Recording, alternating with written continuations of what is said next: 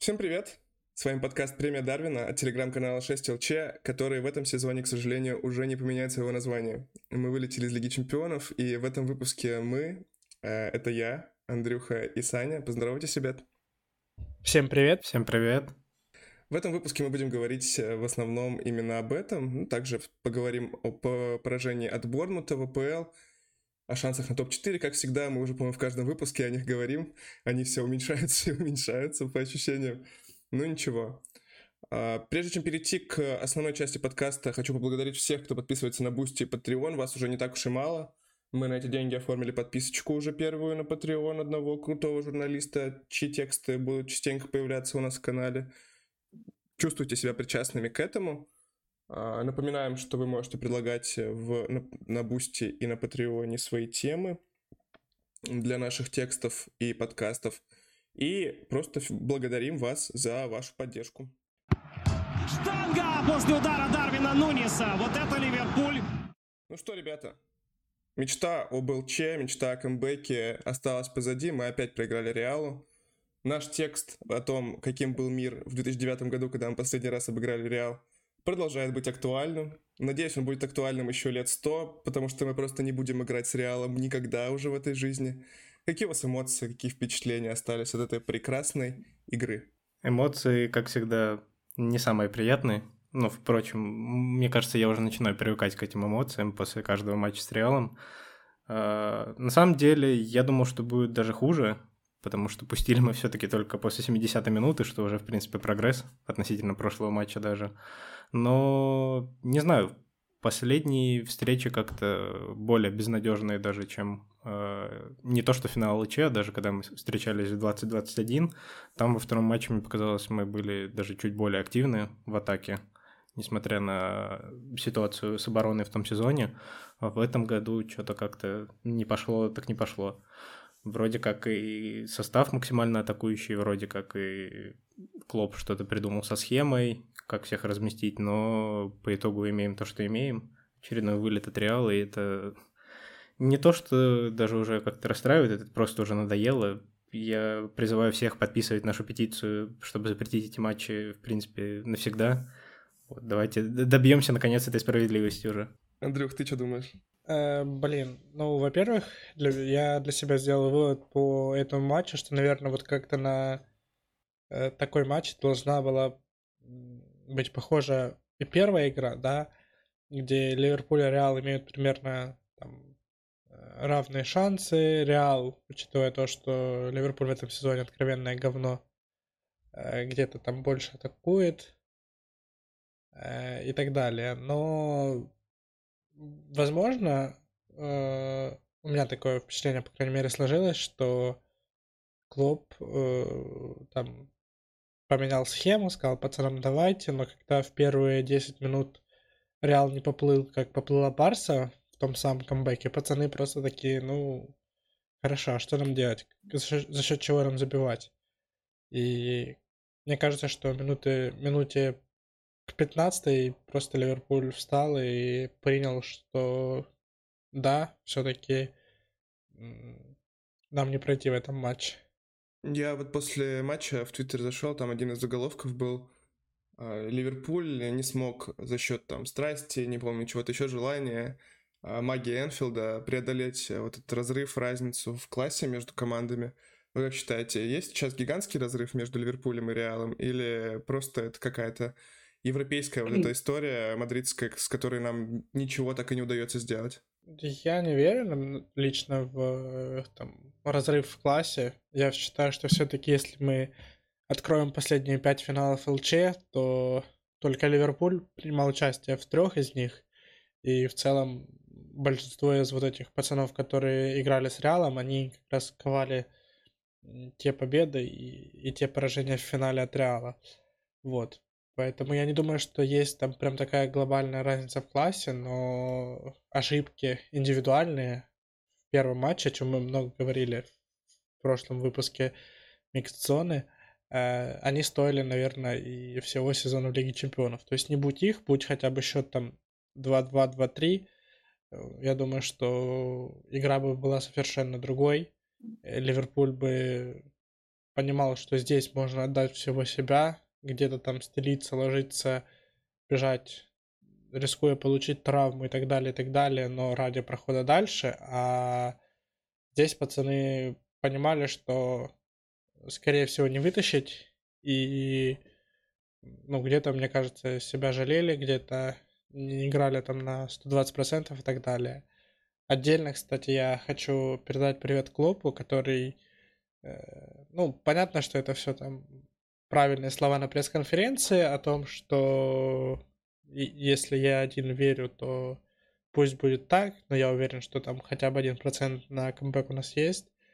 Но все действия Клопа там по ходу матча, они указывали на то, что единственными правдивыми словами Клопа было то, что он после матча сказал, что Карло думает, что Реал уже прошел дальше, и, наверное, думаю так же.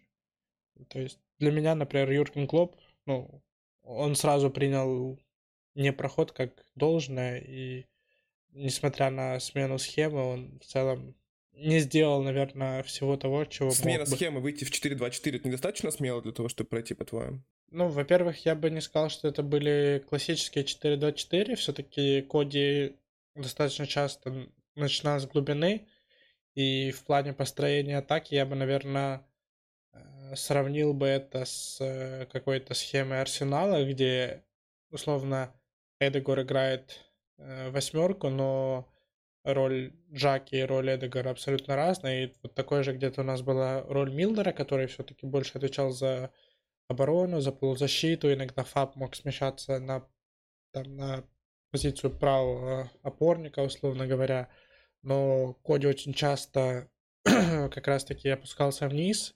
И в целом Коди был ближе к полузащите. И не зря э, тот самый журналист Сэм Магуайр, э, статьи которого вы будете читать, он выпустил, в частности, статью о том, что Коди Гакпо в полузащите, то есть он и вовсе оценивает Коди как полузащитника. Я бы сказал, что, возможно, это какой-нибудь там ЦАП с, с тем, что ему разрешили подключаться на роль второго форварда, но я бы не сказал, что это было 4-2-4 в классическом его понимании. Понял, понял, хорошо. Саня, я тебя перебил, извини. Я хотел, наверное, только добавить, что, в принципе, проблема вряд ли в том, что Ливерпуль был менее там, страстным, а меньше хотел победить, потому что, ну, как мы все знаем, а, там, форма команды может изменяться, но класс ее должен быть постоянен, и, в принципе, так оно и есть. То есть это из того состава, который вышел в финале прошлого года против Реала, в принципе, там 80% игроков там присутствовали. То есть я не думаю, что это кардинально... Ну, не 80, ладно, чуть меньше, но тем не менее. А, поэтому я не думаю, что это как-то кардинально влияло. Влияло, может быть, в принципе, какое-то общее расхлябанность команды, общее какое-то нежелание или, ну да, большей части нежелание концентрироваться на каких-то мелочах, из которых, в принципе, как бы такие игры с таким соперником по классу, который вам не уступает как минимум, они, в принципе, строятся как раз на таких мелочах, где-то кто-то не добежал, где-то кто, кого-то не подстраховал и, и так далее. За что, в принципе, как раз э, многие ошибочно накидывались на Трента, что он там не отрабатывал и все такое, но э, не стоит забывать, что Трента всегда как бы подстраховывал хенда, а в новой схеме, в которой мы вышли, такого хенда, к сожалению, не оказалось привычном его понимании. Поэтому я не думаю, что здесь как-то э, кардинально большая разница была по сравнению с тем, что выйдем мы более заряженными либо менее заряженными. Тут, в принципе, как бы дело таких моментов, которые мы, к сожалению, не реализовали, а Реал смог выжить из них максимум. Я тут тогда еще докину по поводу Трента и вообще в контексте этого всего еще один набросный Клопа, это о том, что он в целом, мне кажется, не сориентировался по составу Реала. То есть Трент весь матч, и вы могли это читать в нашей статье, Э, играл, по сути, один в один против э, Венисиуса. Бензема э, классически нагружал наших центральных защитников, но Феде Вальверде, он, он очень часто все-таки действовал ближе к центру, больше смещался, и по итогу получалось так, что тренд оставался без страховки, Роба в каком-то смысле все-таки оставался один, потому что Вальверде сместился ближе к центру, и, соответственно, его больше страхует Ван Дайк. И это было все очень хаотично, сумбурно. И в итоге, ну, мне кажется, что Юрген должен был больше уделить внимание тому, как э, закрыть там главные атакующие активы Реала, скажем так, как не дать Венисиусу ничего создать, поставить его на место и, и, и заставить уже Анчелотти что-то менять. Потому что у меня сложилось впечатление, что все-таки Анчелотти э, вышел с определенным планом с первой минуты, этот план сработал, и Анчелотти довольно уехал домой, а Клоп, э, ну, Клоп не сделал ничего для того, чтобы этот план как-то перебороть. Так, секундочку, я хотел бы сделать акцент на том, что Та статья, про которую говорит Андрюха, ее можно найти в, в канале 6 ЛЧ у нас, э, но также я ее оставлю в описании ссылочку на спорт, на телеграф. Там рассказывается про то, почему Трент не единственный виновник э, вообще торжества всего, которое было у Венисиуса на своем левом фланге. Потому что, да, его Тренту никто не помогал, Тренту все время оставляли один в один против Венисиуса, а ставь один в один против Венисиуса 99% э, фулбеков, и они будут попущены точно так же, как тренд был попущен против Реала. Это такое лирическое отступление, чтобы, ну, мало ли, кто-то не читал статью. Теперь, может, прочитает. А, давайте по персоналиям, раз уж мы начали про персонали. У меня, честно говоря, больше всего в этом матче сгорело не от Трента конкретно, а от всего перекоса нашей игры на правый фланг. В то время как у нас слева есть Робертсон в отличной форме в последние матчи, в последних матчах, Дарвин, который наконец-то начал забивать, и вообще один из самых активных, самых, э, не знаю, таких вносящих э, искру в игру команды футболистов. А у нас все вообще шло через Салаха и Трента. При этом Салах, э, там, я, честно говоря, не посмотрел, каюсь, не подготовился к подкасту, не посмотрел количество обводок, но такое ощущение, что их было ноль э, удачных один в один против Начо, который опять его схавал тренд, абстрагируемся от его оборонительных функций в атаке. Все навесы куда-то в противоположный аут летят. Вообще непонятно, что это происходит. А, передачи неточные, несколько контратак возможных потенциальных запорота. Одну контратаку у меня вообще, я, я прям, не знаю, телефон, по-моему, я бросил в кровать, потому что ну, у меня сгорело прям натурально, когда Салах не смог Дарвина простейшим пасом на 3 метра вывести один на один, когда они 2 в 1 выбегали. Отдал в соперника. Ну что это такое было, ребята? Я вот, вот тут у меня реально, мне, мне даже сейчас, по-моему, жопа сгорела от этого, пока я просто вспомнил это, представил себя в голове. Э, вот, меня вот это тактическое новшество мне было непонятно, что мы настолько перекосили всю нашу игру на правый фланг. Видимо, Клоп хотел целится в Начо, якобы в слабое звено в э, защите Реала, а он оказался не слабым звеном. Оказалось, что Салах против него это слабое звено. Ну, вот так получилось. Какие-нибудь у вас есть замечания? Ну, и, и замена Дарвина, естественно, на, на 60 какой-то там четвертой минуте, когда нам надо три гола забивать. Это просто непонятно, необъяснимо, логически. И не знаю, кто может это оправдать и каким образом. Но вот да. Дарвин не поехал в сборную из-за того, что у него травма написали, что это э, глубокий порез голеностопа, который он получил в матче с Реалом. Возможно, дело было в этом, что его заменили, но Клоп же ничего об этом не сказал. Он сказал, мне не нравится, когда он отрабатывает в защите. Какая защита? Мы 0-3 летим. Come on. Ну, я, я, знаю, еще одного человека, который точно оправдает э, замену Дарвина и вообще бы оправдал, если бы Дарвина выгнали из клуба, но Рекламировать моего Я бы добавил, наверное, из тактических моментов, которые я не очень понял. Это очень бросалось в глаза в первом тайме, когда, а, во-первых, Клоп поменял крайних защитников местами. То есть, когда Трент играл а, получается, то на левом фланге обороны, а Робертсон, наоборот, на правом, то они менялись местами. То есть это какая-то была очевидная попытка запутать, а, кто кого как бы держит, но сработала она, в принципе, как мы видим, не очень. Второе, то, что мне бросилось, это как раз то, что пытались перегружать правый фланг, когда Трент уходил а, буквально тусоваться в центр поля, а, его страховал Фабиньо, если я не ошибаюсь. Вот, пытались создать какой-то там перегруз на правом фланге, при этом по трансляции было видно, насколько как бы пустой у нас левый фланг, насколько там Робертсон стоит, машет руками, Дарвин пытается как бы показать, что вот я готов бегать, но передачу туда, очевидно, никто не делал. И я этот момент оправдывал как для себя тем, что, возможно, мы пытаемся делать ставку на то, что у нас традиционно работает, то есть э, там тройки, вот это вот знаменитый треугольник на правом фланге, но, извините, мне кажется, треугольник из э, Милнера, Салаха и Трента работает как минимум не так, как планировалось, и, в принципе, как мы видим, не, сработал. Начо опять показал великолепный матч против Салаха, который, мне кажется, вот надо было снимать как раз-таки Салаха, а не Дарвина, потому что Мо что-то в этом матче, в принципе, мало что показал результативного. Единственное, чем он отметился для меня, это своей корявой передачей на Дарвина, когда Дарвин фактически выходил один на один. И то эта передача застряла где-то в защите, и в итоге мы запороли потенциальный, как бы, единственный, наверное, голевой явный шанс. Поэтому очень много претензий к Лопу, к его заменам, по которым, как бы, мне кажется, мало кто вообще понимает, что это было.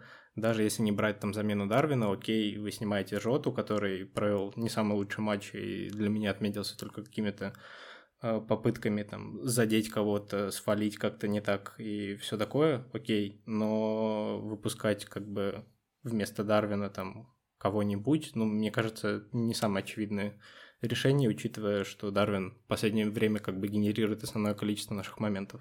А, я здесь, во-первых, поправлю тебя по поводу того, что фулбеки действовали на противоположных флангах. Мне кажется, это после э, того, как тренд исполнял угловые с фланга Робертсона. Мне кажется, такая практика у нас довольно частая.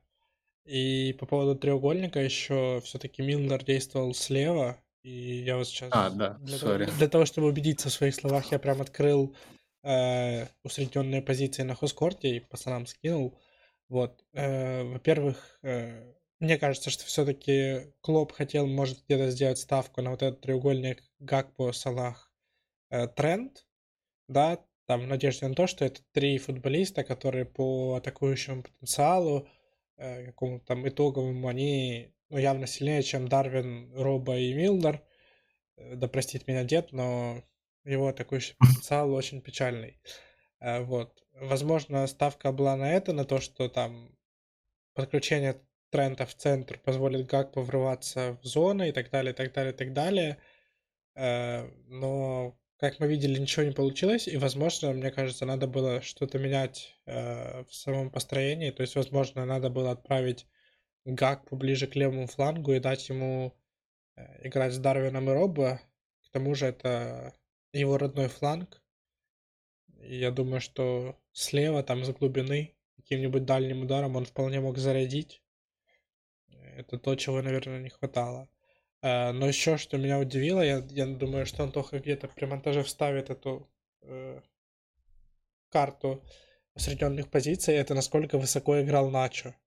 Потому что Начо Монреаль, при всем при том, что... Ну, блин, Начо Монреаль — это другой человек. Начо Фернандес. Начо Фернандес, да.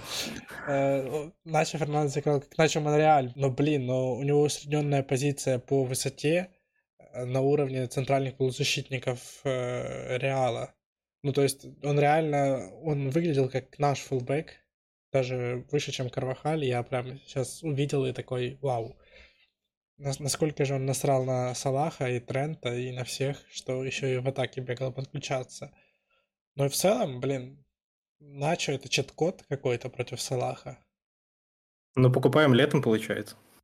Он как раз там на фри выходит на рынок свободных агентов. Как, как раз нам нужен центральный защитник. Да, Клоп, запоминай. Нормальная тема. И подмена на оба фланга защиты, кстати, сразу же. А, как вариант, да. Что хотел сказать. Начо высокая вот эта позиция, она, помимо прочего, объясняется еще и тем, что он постоянно подключался в атаку, чтобы два в одного составать против Трента. Салах не отрабатывал, а Фабиньо бегает где-то непонятно где, не страхует тоже фланг никогда. Гакпо просто вообще не предназначен для этой роли. Милнер играет на, другом, на другой стороне поля, поэтому против Трента периодически получались, получалось два в одного у Реала. Я думаю, что это была абсолютно тактическая задумка Анчелоти, которая работала практически бесперебойно. если там вот в, как раз в этой статье, мы сегодня, видимо, на нее будем ссылаться постоянно, в попытках защитить Трента, э, был пример того, как э, Трент выдернулся встречать Начо, потому что он пошел в ту зону, которую держит тренд. И из-за этого Венисиус получил полную свободу действий. Его там, по-моему, в итоге Канате встретил в этом эпизоде только. А для обывателя, который там не так часто смотрит или не так вдумчиво смотрит футбол, как мы, знаменитые, знаменитые эксперты. Э, это кажется, что тренд ушел и просто провалил э, зону, оставил Венисиуса. На самом деле это перегруз 2 в 1 так работает, насколько я понимаю, своим лимитированным тактическим умом. И Карло заслуживает аплодисментов за то, как он каждый раз разбирает Клопа. Клоп все-таки тоже не последний человек в тактике, но против Карла у него ничего не получается сделать раз за разом, раз за разом. Кстати, в контексте твоего спича у меня возник такой вопрос. Мы много говорили в прошлых подкастах о том, что э, вот Ливерпуль там со временем эволюционирует в 4-2-3-1, и мы говорили, что вот Коди Гакпо сможет сыграть на десятке. По сути, второй тайм с Борнмутом и э, матч с Реалом Коди провел ну, плюс-минус в роли вот этой самой десятки, где он действовал значительно ниже, чем э, форвард, хотя на этой э, здесь не видно, что он прям значительно действовал ниже, чем Жота. Э, Значит ли это, что мы не сможем использовать коде там на позиции десятки, как считаете, пацаны? Я думаю, что мы вполне сможем. А... Просто роль подстраховки фулбеков будет ложиться на того, кто будет вторым полузащитником в э, паре с Фабиньо, я предполагаю, если Фабиньо будет одним из них. Там, не знаю, Стефан Байчетич или Джуд Беллингем или кто-нибудь еще. Мы уже обсуждали в одном из подкастов, что Стефан похож по роли на такого нового Виналдума, и Джинни как раз ставился тем, что он оба, обоих фулбеков страховал очень качественно, всегда там мог опуститься, подчистить и так далее. Если Стефан такую роль сможет на себя примерить, и Клоп на там предсезонках и тренировках сможет из, из него это слепить, учитывая, что Стефан вообще, по идее, центральный защитник, то есть у него какая-то а, позиционная выучка Э, есть еще со времен Академии. Я думаю, что тут может функционировать это. Плюс э, Джуду тоже 19-20 лет только. Из него тоже еще можно лепить все, что угодно. В Дортмунде он сейчас действует как э, свободный художник, и я не уверен, что хорошая идея у него забирать эти функции, в которых он так хорош, в которых он один из лучших центральных полузащитников в Европе. Но если вдруг Клоп видит в нем а, такого еще и а, человека, который может какую-то часть черновой работы на себя взять, то почему нет? Вопрос того, реально, как, раз, как будет раздавать инструкции Юрген. И, ну, у меня есть уверенность в том, что он сможет придумать. Даже в 4-2-3-1 как подстраховку включать. Потому что ну, мы же не первая команда в мире, которая играет в 4-2-3-1 с атакующими фулбэками. Я думаю, что... Которая играла бы я думаю, что есть э, примеры того, как это функционировать может. Я думаю, что это будет функционировать нормально. А, я думаю, мы на днях выложим материал про то, как разбивали, а, точнее, разбирали то, как потенциально может функционировать новая атакующая тройка Ливерпуля. И там, соответственно, по-моему, тот же Сэм весьма подробно объяснял о том, а, что роль Коди — это помощь в такой переходной даже не 4-2-3-1, а 4-2-2-2. То есть у нас есть два э, опорника, полузащитника, которые страхуют э, атакующую часть. Коди опускается э, в помощь к тому же Хенда или э, кто угодно там может играть правого центрального полузащитника. И, соответственно, Дарвин и Салах у нас получается два такие наконечника, два, соответственно, форварда, которые будут вырываться по флангам, э, из флангов, точнее, сужаться в центр, и, соответственно, таким образом, в принципе, эта вся атака функционирует. То есть в случае потери, например, э, Дарвином или Салахом, у нас всегда есть двойка из Гакпоя, например, Хендерсона, которая подстраховывает, и сзади еще дополнительно Фаб и еще один полузащитник, там кто угодно это может быть, тот же Милнер, например. И, в принципе, в атакующей части это, соответственно, 4-2-2-2, а в процессе переходных каких-то моментов или обороны эта схема может меняться и, соответственно, возвращаться, например, к 4-3-3-3, 4, да. И, соответственно, всячески варьироваться между собой. Другое дело, что я не совсем уверен, что, например, э, тройка будет сохраняться как Дарвин, э, Салах и Гакпо, а не, например, э, Луис Диас, Дарвин и Салах. Или, может быть, Коди действительно опускаться будет в полузащиту и выходить там уже скорее в тройке. Это уже зависит, наверное, больше от следующего сезона, но, в принципе, я вижу потенциал э, работы такой схемы, и, соответственно, в последних матчах, где она наиболее ярко работала, это как раз матч с Бормутом, э, где сложилось все не так радужно, как до этого, и как раз матч с МЮ, когда, в принципе, это такое идеальное олицетворение того, как это должно работать, и того, как это, в принципе, может приносить нам результат. Э, я тогда перехвачу немножко у тебя, Антоха, модераторские функции, и э, еще одну темку разгоню. Вчера я скидывал в админский чат пацанам э, твит. Сейчас включите свою фантазию. И суть его была в том, что там, если бы Барса дала 50 за Робертсона, и Ливерпуль бы там за 70 купил Йошка Гвардиола, не знаю, почему они решили, что 70 будет достаточно для Йошка, но все же, то, типа, согласились бы вы на такой мув, учитывая то, что Йошка можно было бы использовать на э, левом защитнике, и это создало бы там больше возможностей для Трента, чтобы он чувствовал себя свободнее и так далее, и так далее, и так далее. Но э, я в целом подумал вообще со временем, особенно когда я переводил этот текст и смотрел, как унижали бедного Трента один в один, и немного расширил эту мысль. Во-первых, э, в сборной, если я не ошибаюсь, Робертсон постоянно э, ну, либо довольно часто играл левого центрального защитника в тройке. Э, во-вторых, у нас есть э, пример целых двух систем ВПЛ, где центральные защитники резко стали крайними. Это Арсенал и это Сити. Если вы посмотрите турнирную таблицу, то именно эти две команды являются сейчас на вершине. И, ну, если пытаться разобраться в схемах Гвардиола, я не рискну, потому что у него там Стоунс или Рико Льюис правого защитника становится правым опорником, как это работает, я вообще не понимаю, а, то схема Арсенала мне довольно понятна. На самом деле я бы, возможно, даже попробовал когда-то и такой вариант, при котором тренд получает еще больше свободы, а Робо играет несколько ниже, и при фазе созидания атаки у нас э, сзади остается фактически тройка с более активным левым, центральным защитником, то есть Ропа может дальше под, пойти подключиться, а Фабиньо все-таки не опускался бы в эту тройку ЦЗшников, а э, руководил именно центром. Э, поэтому у меня вообще вопрос, что вы думаете о такой возможной смене, там о возможном Ёшка Гвардиоле на ЛЗ, ЛЦЗ или Робертсоне, или чем, чем-то таком? Ну, я, я так понимаю, что Сейчас, секундочку. Во-первых, я не могу уже держать в себе эту шутку. Саня, когда рассказывал про 4-2-2-2, когда перешел на разговор про 4-3-3, не смог перестроиться, сказал 4-3-3-3. Я думаю, что схема с сколько, 12 там игроков получается. Да-да-да. Нам пригодится явно. Отлично бы сработало. Или 13. Тот Боули ставит лайк.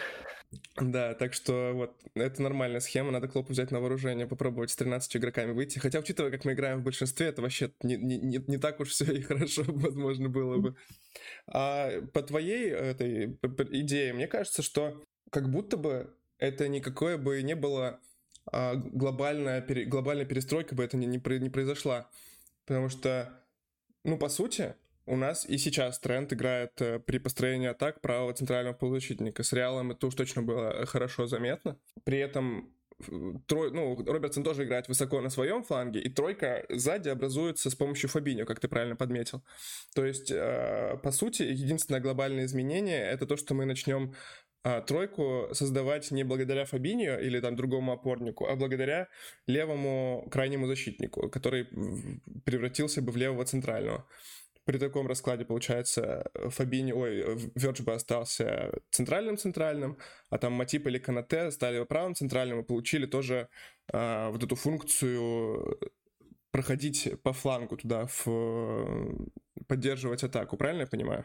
А, ну, в контексте Канате я скорее Канате, Матипа, Гомеса, что они все-таки должны оставаться на месте, И еще одна важная правка, что все-таки что если Тренту дать роль вообще свободного художника а Зинченко, потому что, ну, при всей моей любви и уважении к Зине, ну, Трент гораздо гениальнее, гораздо умелее игрок. И если посмотреть матч Арсенала, это как э, у меня лучший друг болельщик Арсенала, то я смотрю матч У Арсенала. меня тоже. Да. То Зина, он не привязан к какой-то позиции. То есть он моментами возникает при построении атаки на позиции там где-то э, правого центрального полузащитника, он врывается туда, куда-то в атаку. То есть вот настолько дать свободы Тренту, чтобы он дирижировал эту игру, особенно если еще где-то рядом с ним будет Жут Беллингем, ну, типа, в моей голове это выглядит очень круто. А, да, это, возможно, где-то там ограничит функции Робертсона, но с другой стороны, я думаю, что надо использовать и то, что у нас Робо умеет хорошо играть в обороне, гораздо лучше, чем Тренд один в один справляется с этим и так далее, и так далее.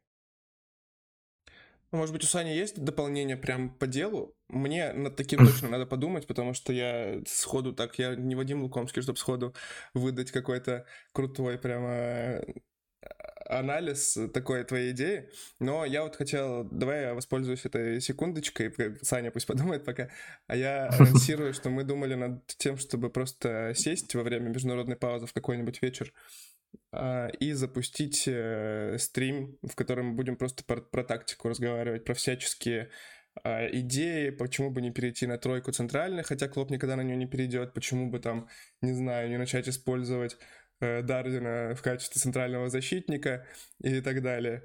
Ну, конечно, мы не будем использовать Дардина в качестве центрального, так. Э, просто будем все, идеи обсуждать, э, вопросики в комментариях, в чатике тоже обсуждать. И вот если дослушаете до этого момента, то дайте знать в комментах, было бы вам такое интересно, может, вы бы пришли. Все. А, я, наверное, базово отмечу главное препятствие, которое я вижу во всем этом. Это, как я понимаю, а, Робо в той же сборной и, в принципе, в этой схеме это необходимость трех здоровых центральных защитников. Здоровых с точки зрения их готовности выходить там каждый матч, каждую игру.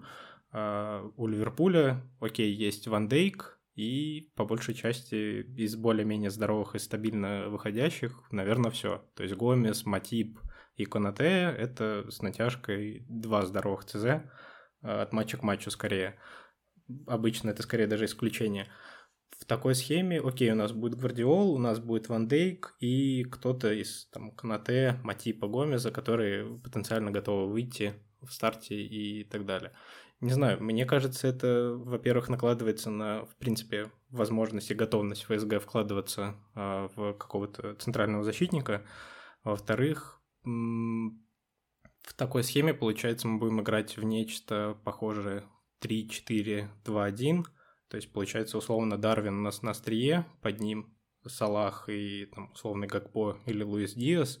И, соответственно, по флангам это Робба и Трент, а в центре будет там условный Хендерсон, э, Тьяго, ну, либо же там Джуд, если каким-то образом мы сможем его завлечь к нам. В принципе, схема, может быть, даже и сработала, но не знаю, я с точки зрения Клопа не вижу э, смысла условно ломать то, что и так работает. То есть у нас есть эксперимент, когда Тренту дается много свободы, когда он тусуется в центре поля, в принципе, чувствует себя так, как он хочет, э, при том, что его прикрывает э, Хендерсон и кто-то из центральных защитников, но не знаю.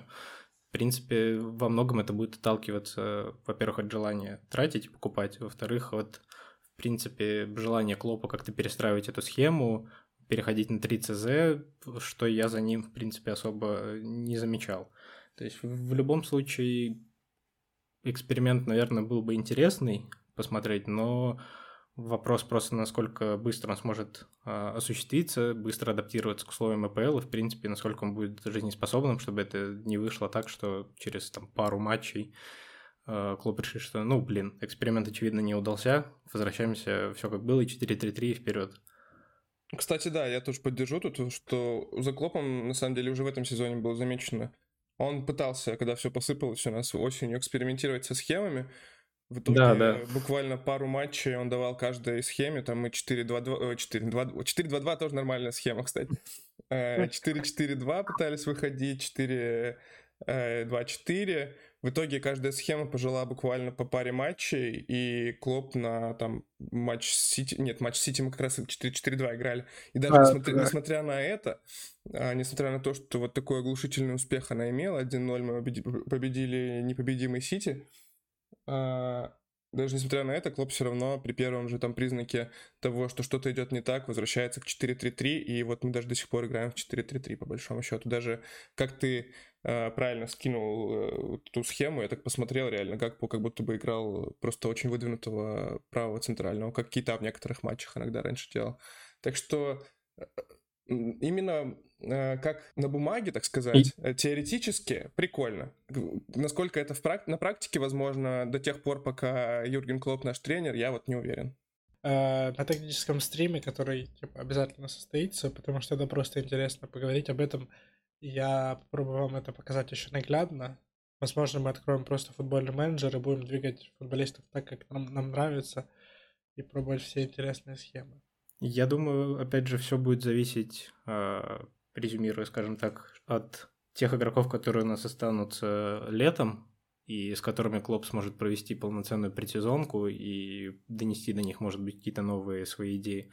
Я допускаю, что, возможно, нечто подобное будет в каких-то переходных фазах, то есть базово мы будем выходить привычной для многих схеме, а уже там в стадии атак или, наоборот, в оборонительной мы будем откатываться к каким-то другим вариациям. А, Но, мне кажется, базовая идея Клопа всегда это, чтобы игрокам было комфортно, а комфортно им, в принципе, в привычных для них условиях. Это 4-3-3. А, И, соответственно, там откат каким-то новым вариациям ее, я думаю, возможен, но, опять же, будет зависеть от того, кто с нами останется после этого лета, кто к нам придет, и, в принципе, от того, кого, какой базовый сценарий у нас будет, потому что э, те игроки и та схема, которая у нас работала уже сколько, пять лет, даже больше, она, мне кажется, естественным образом начинает оживать себя, и Клоп пытается как-то на ходу переизобретать себя, отталкиваясь, опять же, от каких-то наших травм и доступных игроков, но я думаю, что так или иначе, возможно, эта схема поменяется, о чем мы уже, в принципе, писали. Все будет зависеть от наших полузащитников, которые у нас будут в распоряжении. Ну, как известно, история циклична, и все новое — это хорошо забытое старое.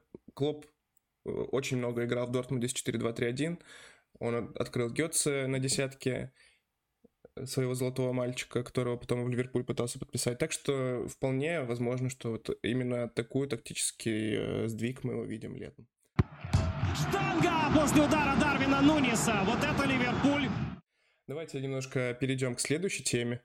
Это у нас уже прошедший неделю назад матч с Борнмутом. Эмоции немножко подостыли, наверное, и воспоминания не так свежи, поэтому не будем сильно много времени этому уделять. Плохо все было. Наша гостевая форма отвратительная и ужасна. Конечно, Ты можно про- говорить... Том, про что- белую?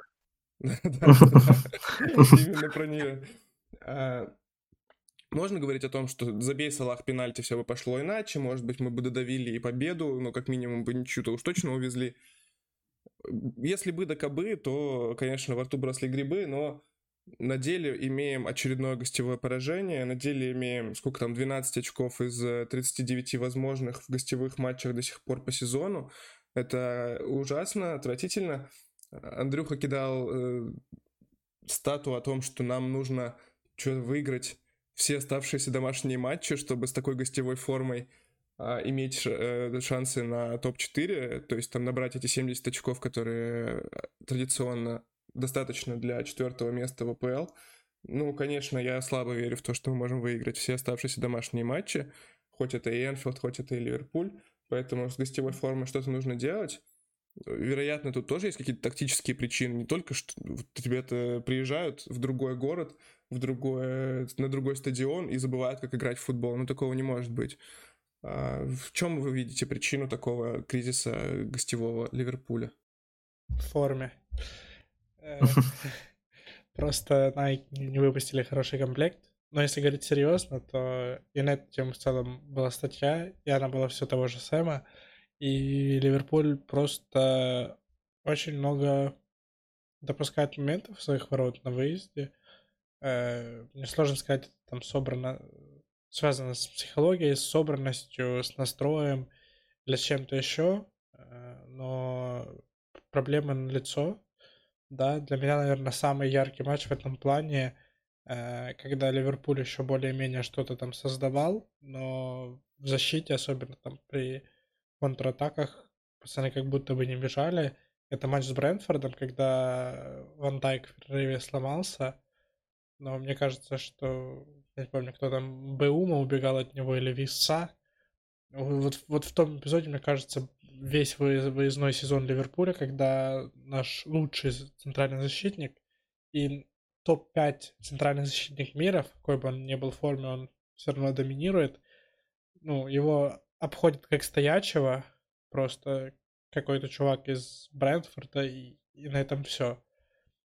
И как бы, и там Али, спасай, не спасай. Даже в этой ситуации он, мы могли пропустить на два года больше, чем пропустили, но реально ничего не получается. То есть э, вопрос нашей открытости какой-то, потому что если все-таки возвращаться к матчу с Бормутом, то надо вспомнить, сколько моментов э, мы допустили, кроме пропущенного гола, э, в котором там сначала плохо сработала э, офсайдная ловушка, потом плохо сработал Ван Дайк, который бросил играть и так далее, и так далее. Потом кто-то там из центральных полузащитников, наверное, должен был возвращаться и, и помогать Тренту, а не оставлять того один в два. То есть, ну, это, это какие-то системные ошибки, которые почему-то все больше раскрываются на выезде. Еще одно мое предположение, просто что команда, играющая против нас, они дома себя чувствуют комфортнее, и они дома не боятся больше играть в футбол, а приезжая на Энфилд, они все-таки продолжают чувствовать какое-то давление и продолжают считать, что, блин, ну это же Энфилд, это же Ливерпуль, играть с ними нельзя.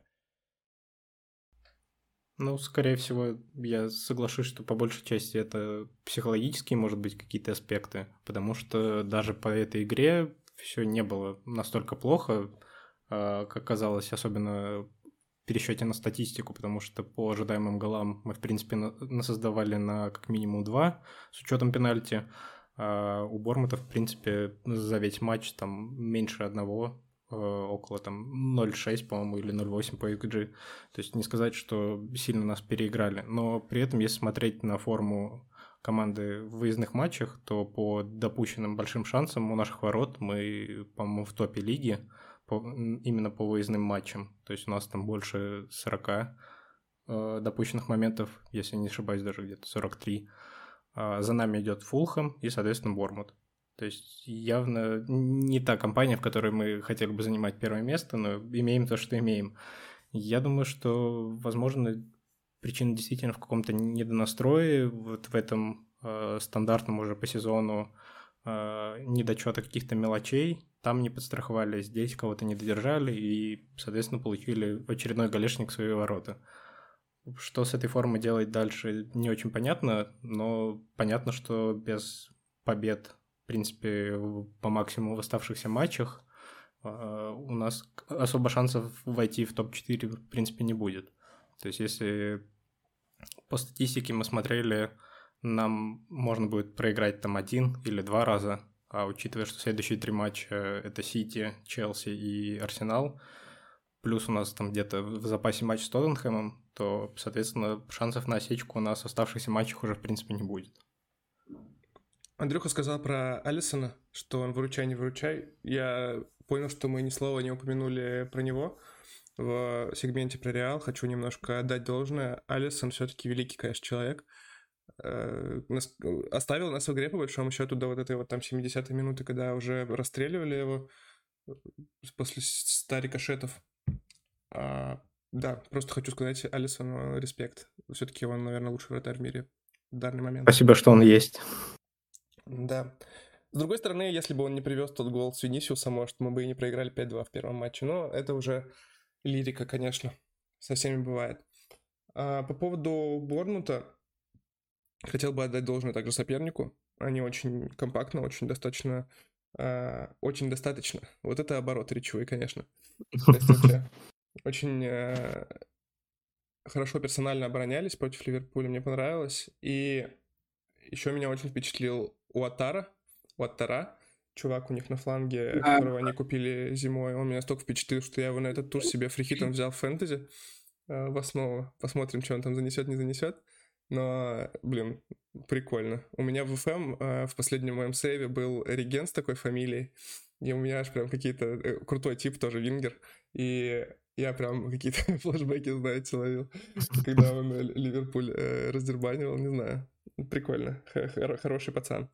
Вообще, да, по поводу топ-4 давайте уже туда перейдем, раз про матч э, коротко высказались.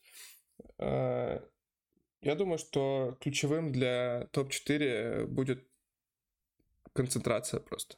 У меня такое ощущение, что э, ребята иногда не до конца замотивированы или что-то подобное, потому что, ну вот, гол, который мы пропускаем от э, Борнмута, ну просто Ван, Ван Дейк, крутейший ЦЗ, великий футболист, менталити монстр, как известно, он просто бросает игрока.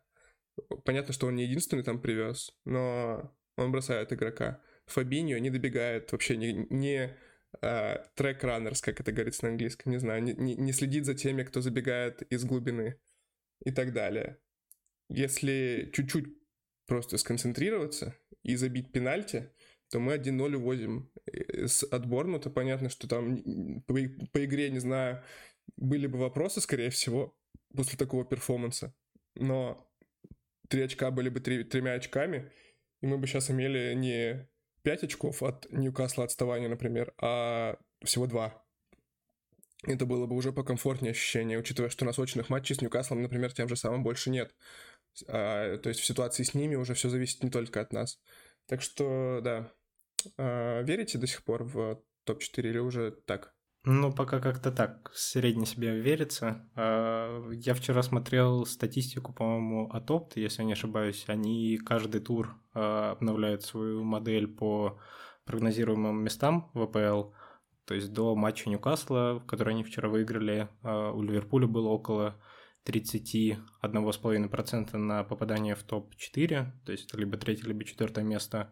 У Ньюкасла в районе 30, а, но это без учета сегодняшней, вчерашней, точнее, уже победы. И у Тоттенхэма около 33%, но у них в основном все строится на более легком календаре, чем у нас. Поэтому я думаю, что будет явно очень сложно. А, в принципе, по команде, по тому, что они говорят, видно, что они тоже это понимают прекрасно. То есть, по-моему, публиковалось недавно интервью Ван Дейка, где он говорил, что мы прекрасно понимаем, что следующие три матча — это решающие для этого сезона в целом, а, и постараемся выложить, конечно, по максимуму. Но, опять же, все это прекрасно понимают, но когда дело доходит до матчей, не всегда все идет так, как мы хотим. Поэтому я думаю, что Здесь действительно все будет зависеть от того, сколько очков мы наберем там, в этих трех матчах. Вот если это будет как минимум 7, ну, не как минимум, в идеале это должно быть хотя бы 7. В совсем идеале это должно быть, конечно, 9 из 9, но посмотрим. Потому что в дальнейшем соперники явно не будут как бы проще для нас и все такое. А, кто-то в Твиттере тоже мне понравилось, как высказался, глядя на следующие три матча Ливерпуля, раньше эти матчи расценивались как э, борьба за титул, то есть победа в них гарантировала бы тебе борьбу за топ-1 АПЛ. Сейчас для Ливерпуля это гарантия топ-4. Э, видно, насколько как бы команда, в принципе, в этом сезоне откатилась, но если они смогут показать э, то, что они всегда, в принципе, в концовке показывали последние годы, э, и соберутся на эти три матча так, как выходили раньше, то все возможно. То есть и в этом сезоне мы уже выходили, обыгрывали Сити, когда, в принципе, в нас никто не верил. И в прошлый сезон, в принципе, наши шансы оценивались как плюс-минус там минимальными, но каким-то чудом голом Алисона или как-либо еще мы выходили.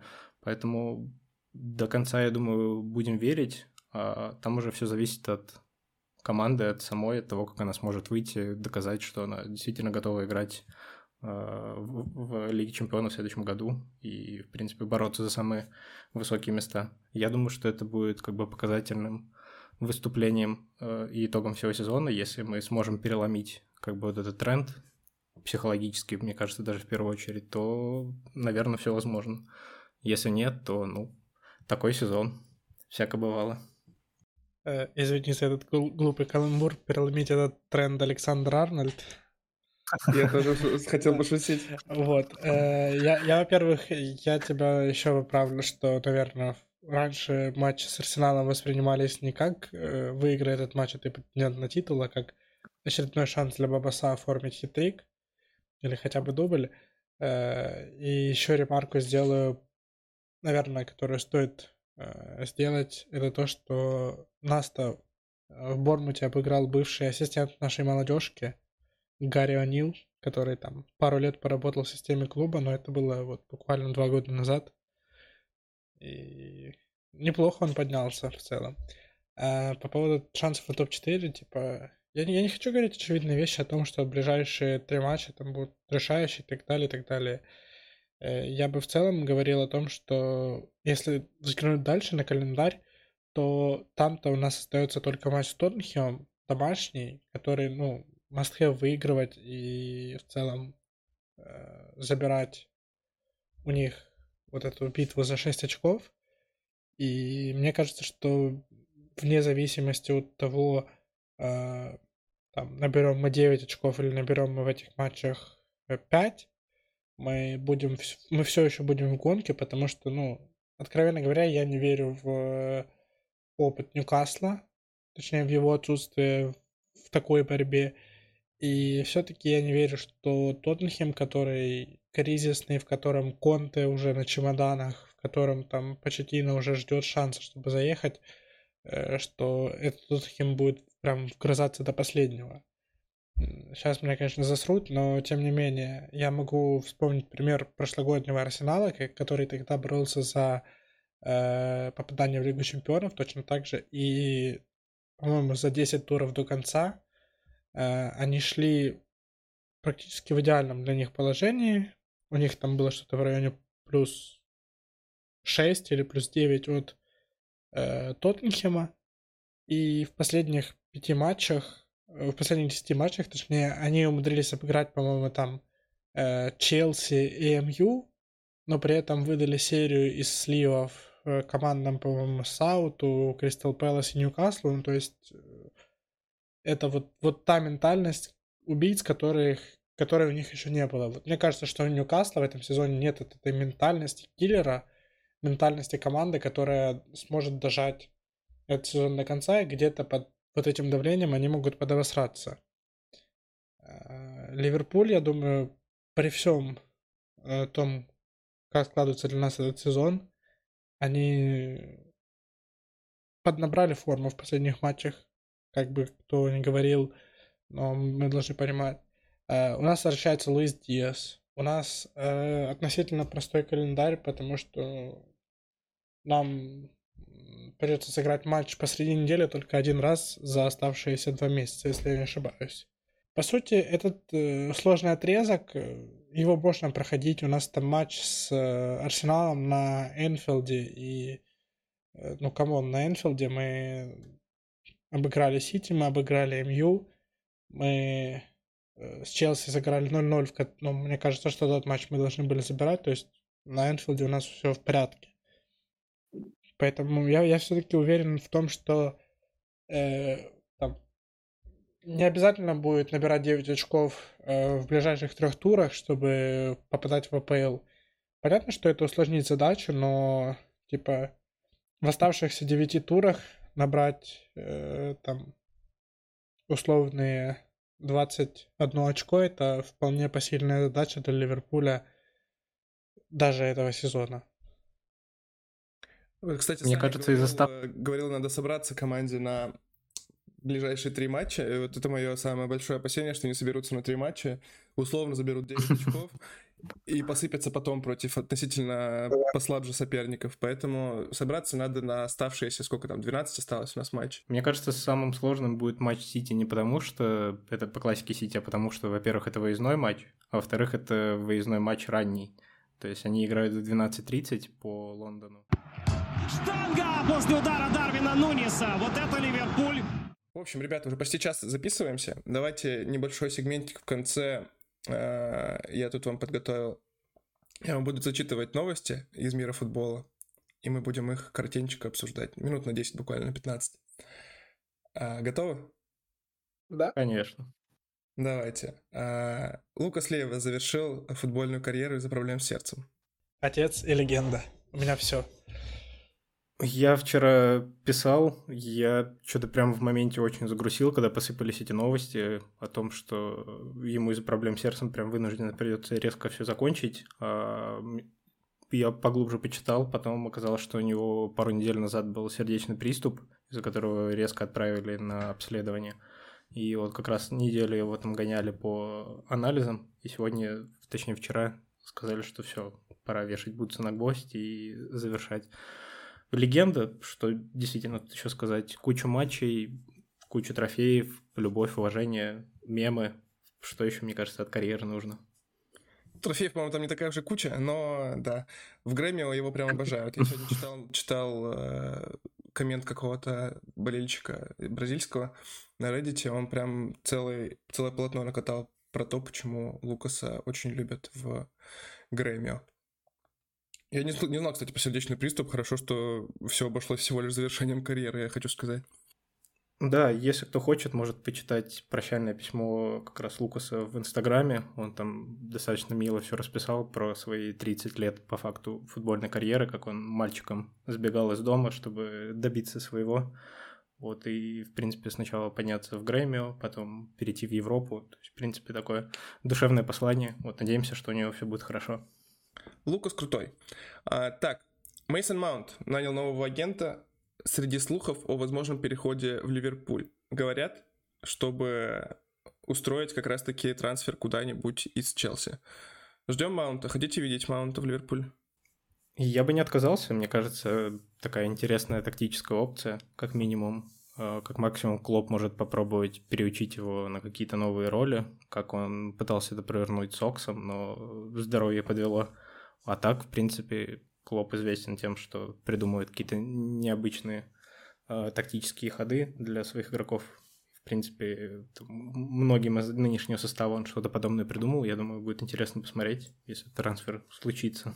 Я, блин, я привык доверять в трансферной политике Клопу и Ливерпулю, поэтому если Ливерпуль хочет, то и я хочу. Если Ливерпуль скажет, что Маунт нахер не нужен, то и зачем он нужен? Запомните его, потом он будет критиковать ФСГ, скажет, что денег не дают, трансферов нет. Будете кидать ему этот отрывок и говорить, что Андрюху, помнишь? Ты, ты же сказал, что ты доверяешь им. Я говорю о разных вещах. Когда Ливерпуль хочет игрока, я тоже хочу. Когда ФСГ не хотят платить, меня, меня не идет. Как бы так. Рой Ходжсон может заменить Патрик, Патрика Патрика, Патрика, как его правильно, Патрика Вейера э, в качестве главного тренера Кристал Пэлас. Вот это внезапно. Мне кажется, дед уже столько раз пытался закончить свою тренерскую карьеру, что с тем же Кристал Пэлас, что потом с Уотфордом, он уже говорит, господи, пожалуйста, только отстаньте от меня. Но каждый раз они его достают из какого-то такого, как пыльного реально чулана, говорят, ну давай, по старой схеме что-нибудь еще разочек вытворишь такого. Не знаю, мне кажется, Ходжсон, это вот было как мания э, везде звать Лордайса, когда команда стоит уже на вылет. Так мне кажется, и с Ходжсоном сейчас все бегают из того, что он, в принципе, плюс-минус такой э, тренер опыта, которому не занимать. А, забавно, что там в списке фигурантов есть еще Джерард. Я бы посмотрел на то, как они будут проводить интервью Ходжсона и Джерарда, и кого они в итоге выберут. Ну, я Хм. скажу, я долго, э, пока вот это все, все слухи там муссировались, то я думал о том, что это вообще провал, потому что, ну, come on. Э, Пэлас где-то идет в середине турнирной таблицы. Вейра за те полтора сезона в клубе, что он работал, он прям максимально перестроил команду, потому что когда он приходил, там у кучи ветеранов позаканчивались контракты, они поуходили, и Патрик сидел с какими-то непонятными рандомными молодыми пацанами, Вильфредом За, и, и пытался что-то придумать. Команда там была симпатичная, но это все было... Да, даже э, тот факт, что там в 2023 году он не побеждал, меня не смутил. Я считал, что, блин, ну, задача примерная для Пелос это середина турнирной таблицы, будем реалистами. И там, покуда Пелос идет в 12 месте, увольнять главного тренера мне казалось глупым. Но сейчас я открыл турнирную таблицу, и я ужаснулся. Я хотел вкинуть тейк, что Ходжсон был бы нормальным тренером для борьбы за выживание. И в целом было бы логично там назначать тренера проект э, и так далее, и давать ему там время строить. Но Кристал Пэлас, идущий на 12 месте, всего в трех очках от 18 места и в пяти очках от 20 места. Э, при этом Бормут, Лидс, Вестхем и э, Лестер имеют еще и по матчу в запасе. То есть э, Патрик Вера вот так вот незаметно подобрался со своим Пэлас к борьбе за зону вылета. И, наверное, Рой Ходжсон это вариант до конца сезона вполне приемлемый, который придет, быстро сделает встряску в середняке и поможет им спасти сезон. Ну а с лета, я думаю, мы можем ждать какого-то интересного тренера, потому что АПЛ продолжает э, расти, развиваться. И, блин, когда у Эмери э, из клуба, который в прошлом сезоне играл в полуфинале Лиги Чемпионов, приходит спасать Астон Виллу, и это не вызывает прям какого-то вау-вау-вау эффекта, что настолько понижение, то это многое говорит о лиге, и поэтому я думаю, что Пэлас тоже найдут себе какого-нибудь сильного именитого тренера. А, давайте дальше. Эрлинг Холланд забил 5 голов э, в одном матче Лиги Чемпионов, сравнялся с рекордом э, Лионеля Месси и был заменен на 60-й минуте, потому что Пеп сказал, что хочет, э, чтобы у Холланда оставалась мотивация. Вам как кажется, это э, такой прикольный тактический шаг от тренера, вернее, мотивационный шаг от тренера, или Пеп просто защищает э, трофеи своего и рекорды своего любимого Месси? Мне кажется, что ты совершил серьезную ошибку, потому что Холланд повторил рекорд не только Лионеля Месси, но и великого и могучего Луиса Адриано. Сорян, сорян.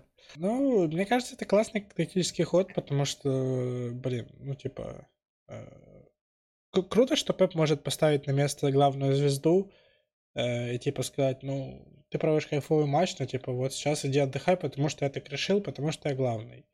Возможно, э, если бы некто, кто долгое время носил очки, а потом последние пару сезонов очки не носит, э, мог бы заменить в матче с Реалом Мохаммеда Салаха, возможно, э, игра складывалась бы несколько по-другому, и Ливерпуль выглядел бы не так позорно в последние 30 минут. Э, то есть за это, ну, мое почтение Пепу, я не думаю, что Гвардиола там сильно печется за рекорд Лионеля Месси, который, к тому же, ну, был уже повторен великим и могучим Луисом Адриано.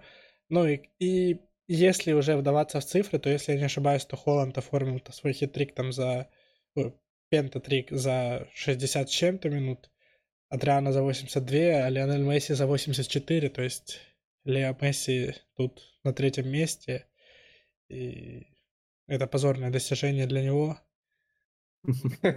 Но в этом сезоне он... Но в этом, сезон... Но в этом сезоне он уже не сможет его перебить. Да, это я сейчас как раз хотел подвести. А, Саня, есть что сказать по поводу э, господина Хохланда?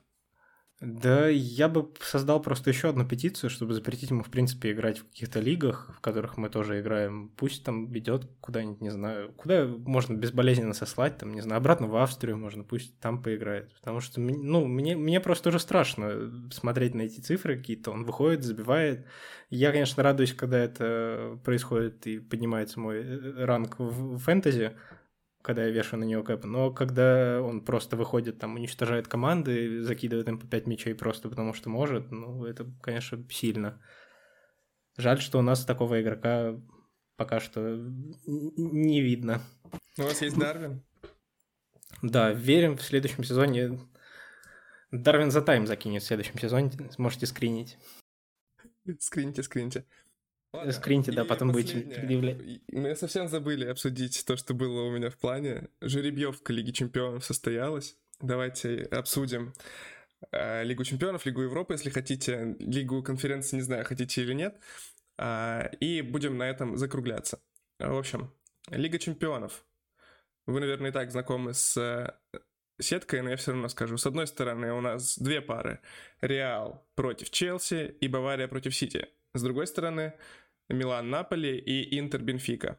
Я с удивлением для себя в одном из каких-то больших телеграм-каналов, это не потому, что я не хочу рекламу давать, я просто забыл, правда, видел опрос, кто победит в Лиге Чемпионов теперь, ткнул на Баварию, ну, потому что мне кажется, Бавария самая сильная из оставшихся команд в Лиге Чемпионов. Возможно, вместе с Сити, но Сити это Сити. Я из принципа никогда не проголосую за то, что Сити победит в Лиге Чемпионов, даже если Сити будет вести 4-0 к перерыву в финале.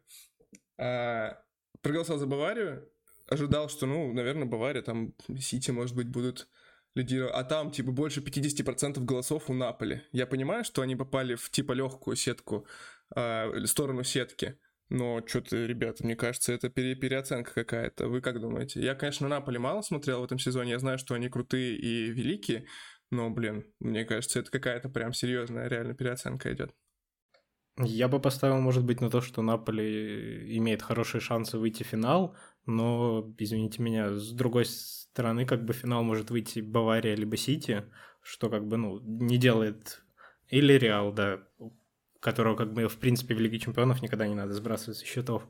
Ну, как бы я бы не сказал, что любая из этих команд будет легкой прогулкой для Наполи, который, ну, при всем как бы, атакующем потенциале команды в этом сезоне не кажется прям настолько монструозным, что ли. То есть, когда ты выходишь там в финале против Реала, ну, вокруг них есть определенная аура. Когда там даже Ливерпуль выходит против тебя в Лиге Чемпионов, ты знаешь, что это команда, которая может что-то такое соорудить. Наполи, который впервые вообще, в принципе, дошел до стадии 1-4, ну, не то чтобы является главным претендентом на победу в Лиге Чемпионов. Поэтому, ну, понятное дело, что фанатские какие-то а, мечты, предпочтения, там, боление за Хвичу или что угодно, это круто, но мне просто не кажется, что Наполе действительно является настолько крутым и претендует действительно на победу прямо уже. Для начала им надо хотя бы в одну-вторую выйти, а там всякое может быть. Ну, я бы, возможно, сравнивал, э, сравнивал э, считал бы, что такая переоценка, она связана с тем, что просто каком-то смысле Наполе еще не встречались с по-настоящему сильным соперником, и поэтому они выглядят максимальным катком. То есть в серии А, ну, блин, там, откровенно говоря, команды, несмотря на то, что они втроем в 1-4 ЛЧ, э, да, на фоне Наполи они выглядят не такими сильными, но мне кажется, что просто Наполи сыграет там с любой командой из э, сетки где Реал, Сити, Бавария и Челси, Наполе вполне могли бы отлетать в 1-4 финала, и все. То есть, мне просто кажется, что победа 4-1 над Ливерпулем и там доминация над э, серия А, э, они все-таки там сделали из Наполи какую-то такую команду в глазах болельщиков э, непобедимую. Но я, я реально, я слабо верю, что там многие фанаты смотрели прям матчи Наполи, чтобы сделать какие-то выводы. Я думаю, что просто это какая-то переоценка, связанная чисто с тем, что открыл флеш-скор, глянул результаты и такой, блин, ну они точно выиграют. Ну давайте тогда одним, одним словом, буквально одной фразой. Чемпион АПЛ, прогнозы сделаем. Я за Баварию, вы, ребята, Андрюха? Это победитель ЛЧ, а не чемпионом АПЛ. Э, блин, я... Извините, ребята. Бавария АПЛ выиграет, я думаю, 100%. Ну, у них неплохие шансы, кстати. Но я поставлю на... Все-таки на команду из АПЛ. Я поставлю на Сити. Позор, фу, фу, фу. Фу, все, больше прощаемся с Андреем. Да, это последний подкаст, в котором он присутствует. Наконец-то я свободен.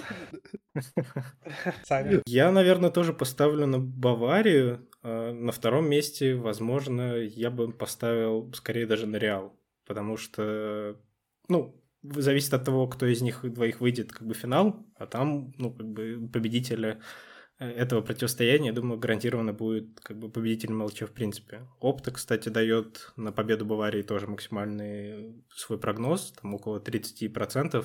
Второй Сити как раз там чуть меньше четверти. И третье, что странно, это Наполи. Но Наполи, я думаю, поставили просто потому, что у них сетка легкая, и там следом идет сразу же Реал, но у Реала шансов поменьше, потому что им бодаться из Сити либо с Баварии как раз-таки.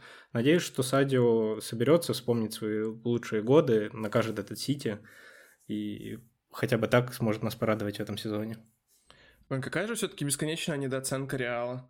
Я вот, э, если бы я не назвал Баварию, я бы точно сказал Реал. Ну, потому что посмотрел я на них против Ливерпуля. Ливерпуль, конечно, в кризисе, но это не, не последняя команда в мире, а они просто два матча, э, ну, растоптали все наши планы, все сделали красиво, все да. как надо. Они в Ла Лиге, может быть, не так хороши, как э, некоторые другие команды синегранатовые, но Реал в Ла Лиге и Реал в Лиге Чемпионов это всегда два разных клуба. И вот я вспоминаю все время 17-18 сезон, например. Тогда Барселона там чуть ли не 100 очков набрала в Ла Лиге, спокойно ее забрала.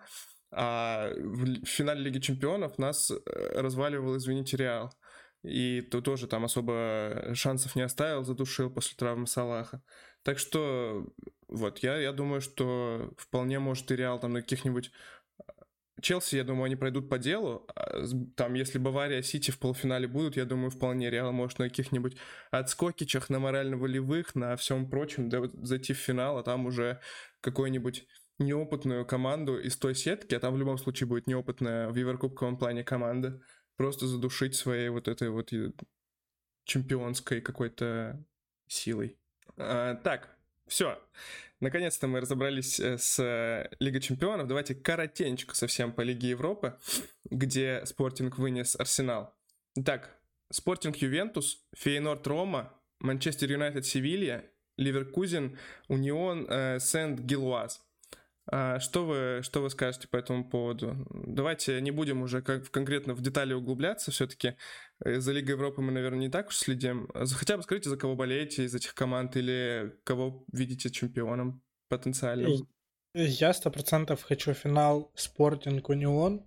Э, Спортинг я смотрел с Арсеналом. Я смотрел, в частности, внимательно за Гонсало Инасио, с которым нас связывал Джойс, по-моему, и я такой, блин, класс, класс, класс. За 45 миллионов мы прям должны в это летнее трансферное окно забрать левоногого центрального защитника, который умеет продвигать мяч, который умеет отдать длинный пас.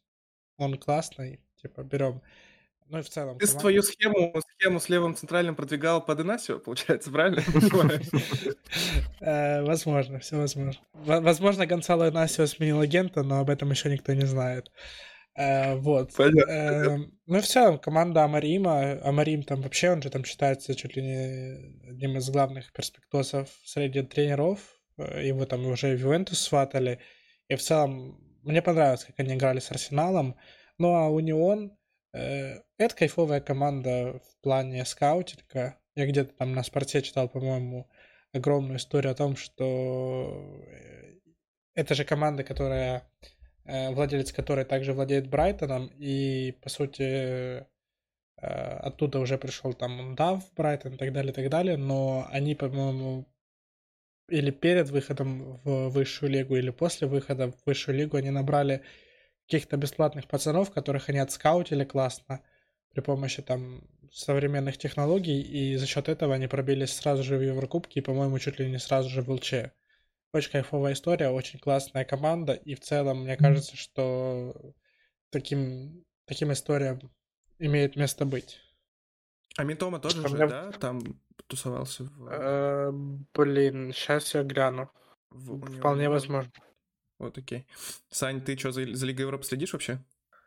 Э, я вообще слежу постольку поскольку. Э, для меня главное, чтобы вылетел МЮ, вот, а все остальное, в принципе, не, суть важно. Но учитывая, что из оставшихся как бы крупных команд МЮ выглядит самым таким прочным, конечно, хотелось бы верить, но верится с трудом. Возможно, спортинг их все-таки остановит. Вот из тех, кто, в принципе, интересно играет, наверное, Спортинг и с другой сетки э, Фейнорд. Фейнорд, в принципе, весьма бодро сейчас идет в чемпионате, то есть у них там отрыв от Аякса в 3 очка. В принципе, они идут на первом, и у них такие неплохие шансы на победу в лиге. Байер, Байер, ну, мне кажется, как всегда, ничего не выиграет, но, возможно, может быть, это будет их год, когда они действительно что-то смогут показать, но тут, наверное, ты больше сможешь сказать об их шансах. Вот поэтому, не знаю, я поставлю на то, чтобы, точнее, надеюсь на то, что МЮ вылетит, вот, а все остальное уже будет, в принципе, постольку поскольку. Э, Ливеркузен при Хаби в прикольный футбол играет, в такой э, как, каким, вот знаете, каким Хаби был футболистом? Такой контр, контролирующий, размеренный, а при этом и э, с какими-то резкими выпадами в том числе. А, и в последних, вот я посмотрел, шести матчах у них пять побед, одна ничья во всех турнирах, так что неплохой ход набрали. Может быть, э, что-то смогут показать в Лиге Европы. Я притоплю за них, э, и ну так тоже, я Лигу Европы смотрю по большим праздникам, но за результатами стараюсь следить. А, но на самом деле Блин, я... меня, меня устроит любой исход, кроме побед, э, победы МЮ и Ювентуса. Остальные могут забирать спокойно этот турнир, мне вообще все равно. Я к своему студу забыл вообще, что Алонсо возглавил Байер уже на количество матчей. Я извиняюсь. Э, поэтому, в принципе, я где-то натыкался на статистику, насколько он их поднял в чемпионате, учитывая, что они там в районе зоны вылета тусовались. Да, да, поэтому я, наверное, в таком случае даже больше за него притоплю. Вот, а там уже посмотрим, как оно будет, учитывая магию Байера и его везение на трофеи. Шансов у него не так много, но вдруг он как раз-таки именно тот человек, который сможет сломать а, проклятие Наверкузена и затащить их, наконец, на самый верх, а там уже будет видно. Прикольно, прикольно. Лигу конференции будем обсуждать, потому что я даже не знаю, какая там была жеребьевка, честно говоря. Не, ну я надеюсь, что мы туда не попадем в следующем сезоне, и нам не, не понадобится ее обсуждать, поэтому можно ее пропустить. Ну или если Андрюха шарит. Да, все, что я шарю, это то, что там остались пары Лех Фиорентина, Базель Ницца, Гент Вестхем и Андерлех Тазе. Ну, я, я считаю просто кайфовый турнир, в котором, блин, команда Лех может попасть в четвертьфинал Еврокубка. Мне кажется, что все, это как раз турнир для того, чтобы там болельщики всяких местечковых команд, которые никогда ни, никуда не могли дойти, могли покайфовать, потому что, блин, ну, ну типа, come on, Лех прошел Буде-Глимт, который нашумел еще в прошлом сезоне Лиги Конференций, а в 1-8 они прошли Юргорден.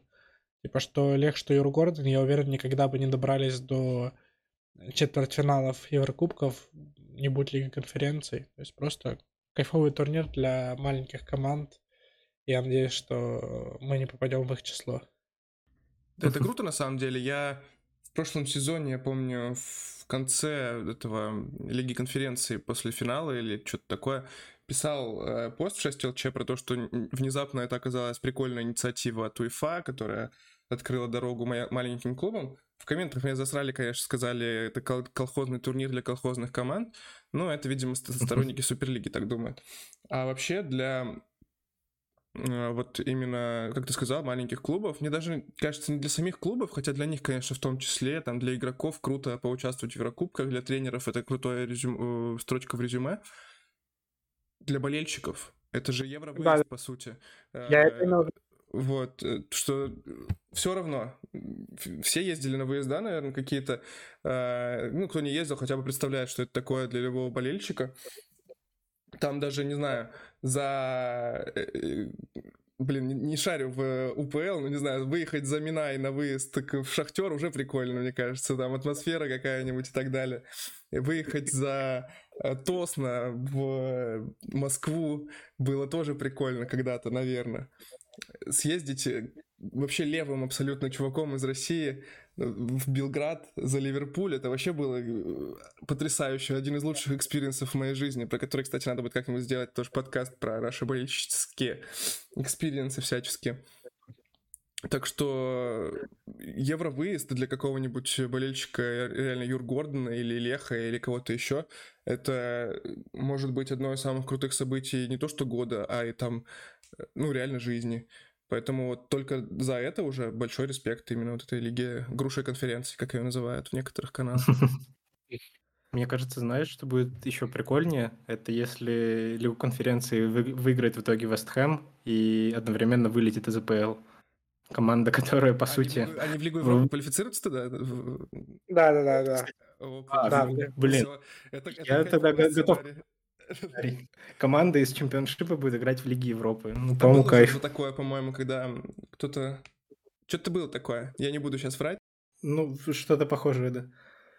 Ну, в любом случае, да, из крупных как бы команд там остался Вест Хэм с Моэсом, который, в принципе, я думаю, может как-то доползти до финала. Вот вопрос, что у них будет к этому времени в ВПЛ твориться. Вот если они окончательно... Опыт есть. Они в прошлом сезоне Да. в полуфинале Лиги Европы играли. Ну, Вест Хэм сейчас там по разнице забитых пропущенных только от зон вылета немножко еще отделен, поэтому Круто болеем за победу Вест Хэма в Лиге Конференции и за их вылет из АПЛ. Э, Крутой сценарий. Почти как э, Андрюха Да. сейчас поймет, почти как если Флорида Бидарда задрафтует. Да. И, Так что и летом забираем Райса по скидочке. вообще Не идеально. Все, забываем. все. Да. Да, все, договорились. Моэсу наберем тогда сейчас. Да, сейчас Записи. Новый агент появился не только у Инасио, но и у Деклана Райса. А, ну вот. Ладно, ребят, отлично поболтали с вами почти полтора часа. Надо монтировать, выкладывать. Ну, сейчас международная пауза, к счастью, не к спеху все. Давайте будем прощаться потихоньку. Я прям рад был с вами поболтать. Мне кажется, получилось здорово. Мне кажется, мы забыли анонсировать, что мы планируем на международную паузу. Кстати, Вот. да, помимо тактического стрима, который я уже сказал, мы хотели бы собраться поиграть в свою игру. Андрюх, правильно? Э, Да, я сегодня даже смотрел видео, как создать пак. Я такой, «О, ну, выглядит все живо, поэтому я попробую создать пак. Саня, Антоха и Адиль сразятся в своей игре в какой-то из вечеров на стриме, мы посидим. Но в целом была еще одна идея. Напишите, поддержите ли вы ее или нет. Это запустить какую-то там игровую карьерку по FM, где мы просто будем сидеть, лампово общаться и как четыре э, менеджера, консорциум менеджеров Ливерпуля управлять командой, начиная с лета 2023, и вообще выкладывать какое-то видение э, будущего Ливерпуля от канала 6 ЛЧ э, для вас. Мне кажется, было бы прикольно. Можно еще, если там какой-то как актив в чате на- наберется, если мы не будем вчетвером только сидеть, или, ну, или вдвоем там с тобой, например, то Да. какие-то вопросы выносить, например, на голосование в чат. Например, платить там 100 миллионов за Беллингема или не платить. По-моему, прикольно. Те, кто голосует за не платить, мы сразу баним. Да, конечно. За, за подписку на Boosty можем разбанить, если что. Или на Patreon. Да, еще будут, да, тактические тесты. Ой, А, ну тесты, да, это, это тексты. вот я уже... Текст. А, ты классике. Про, ты про тексты. Тексты, да. Я думал, Да. тактические тесты на стриме. Тесты. Да, тактические. В общем, текстики тоже ожидаются, контент ожидается. Статья про Джо Гомеса наконец-то дописывается. А, Некоторые э, стримовые истории, которые мы вам сказали. Ну и все. В общем, надеюсь, мы вас не оставим скучать в эту международную паузу, тухлую, затхлую, унылую. Всем пока, подписывайтесь, с нами будет как минимум весело, будем страдать и ждать возвращения Ливерпуля вместе. Господи, Ливерпуль снова вернется. Ужас. Всем спасибо за внимание, всем пока. Всем пока-пока. Давайте. Обнимаем.